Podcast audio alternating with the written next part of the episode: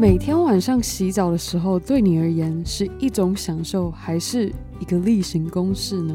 我自己其实是一个非常重视洗澡仪式的人。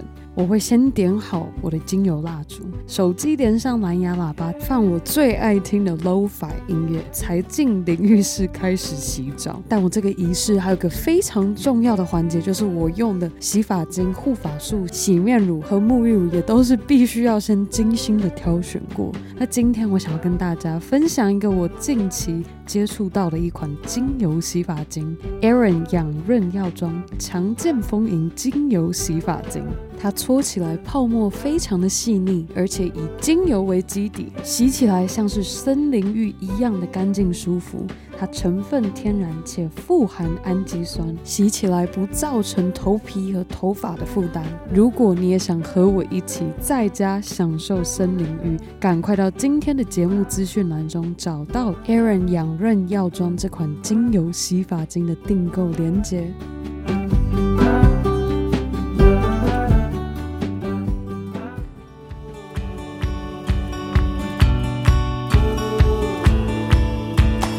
Hey，，早安，Happy Monday！欢迎收听女力新生 Girl Power Talks 的 Power Monday，每周一早上五点的节目单元。而我希望正在收听的你和我一样度过了一个美好的周末，准备好和我一起 Power Up，迎接着新的一周。今天 Power Monday 开始之前，我想要先非常的感谢每周都定时收听和支持 Girl Power Talks 女力新生的你。上一个礼拜我们休息，真的整整休息了一周，那也很开。心休息了一周之后，我们今天星期一早上终于用声音见面了。那今天的 Power Monday，我想要跟大家聊聊，为什么懂得提问也是一种力量呢？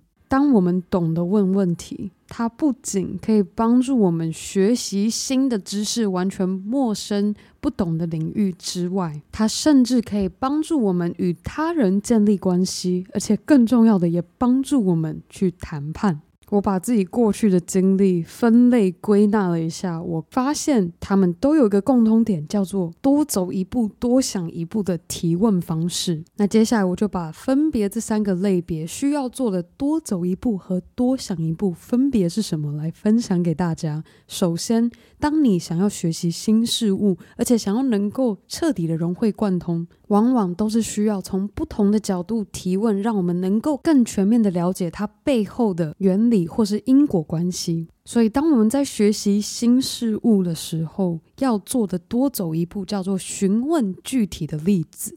所以呢，比起单纯听理论，它应该怎么样运作，可以带给你什么样的结果？还不如直接让专业的那一方提供具体的例子，来帮助你有一个更好的连结性，来理解这个新知识。那如果听到这里，你可能会想：“哎，这个不是很基本的吗？我本来就会问啦。”那接下来下一步是许多人会疏忽没有做到的，就是多想一步。我们这多想一步要想的是转换一个情境，我们会得到什么不一样的结果或是答案。那我来举一个比较具体的例子。我上个月其实做了一系列的主持人培训课程，当时的授课内容是以线上活动主持为主要的学习目标。那这时候，如果是一个懂得多想一步的学员，他会问这样的问题：And 如果我们今天线上活动主持是这样子操作，那如果是线下活动的情境，我们操作上有什么差别呢？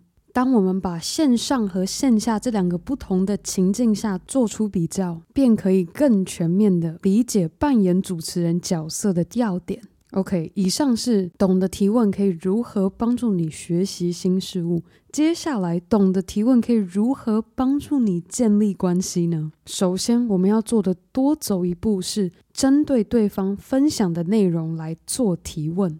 很多人在初次见面认识的时候，有时会太过于想要表现自我，所以忘记了也要去提问，主动想要认识对方，多问问题。所以这里问问题的学问就是，对方在分享的时候，倾听他有讲到的内容是什么，再针对他有提到的细节去做提问。那接下来多想一步要做的就是，千万不要把自己的偏见带入你的问题中。那我再给大家举一个具体的例子。当我认识新朋友的时候，可能会快速简单的自我介绍、背景分享，会提到我过去在台湾长大，后来高中和大学有搬到美国生活，接着又搬回台湾，完成了我的大学学位后，又搬到中国工作。光是我刚刚分享的这一小段，就有三个细节可以来做提问，好比当时在美国是住在哪一州？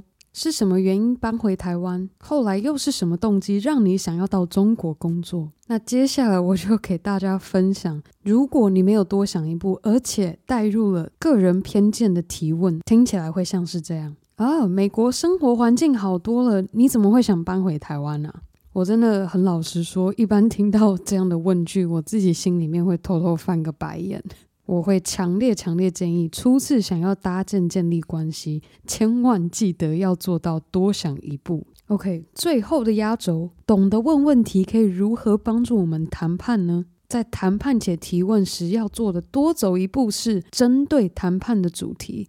反问对方的问题。那有谈判经验的各位，我相信你现在可能想，呃反问这个我们也都知道，这也很基本啊。但是第二步多想一步，很重要的关键就是我们在反问的同时，也要提供对方部分的新资讯。这听起来可能有点抽象，我给大家一个具体的例子，好比在谈薪水的时候，面试官问你期望的薪资是多少，你直接反问。那公司的预算是多少？这其实面试官听到也会翻白眼。所以这时候你反问的同时，可以新增的一个资讯是，因为我对。贵公司的文化不了解，所以想要先初步了解贵公司对于这样的职务和岗位的预算是多少，表明自己对于这间公司的文化不了解，也可以算是一个新资讯。好，再来第二个例子是我自己自从 Podcast 开始经营之后，其实都有在。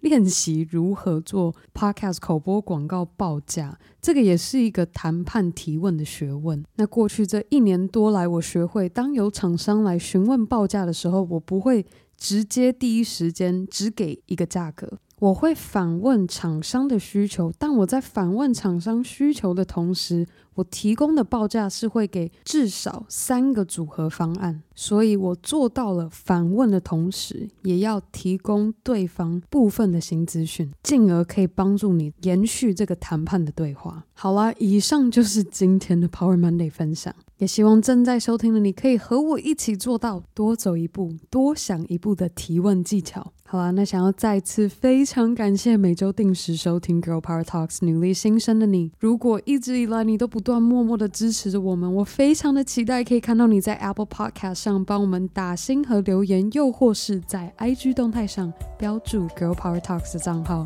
让我可以认识你，而更好的还可以和你的好姐妹们一起分享。女力精神，好啦，那我们这周三你问女力答见喽，拜。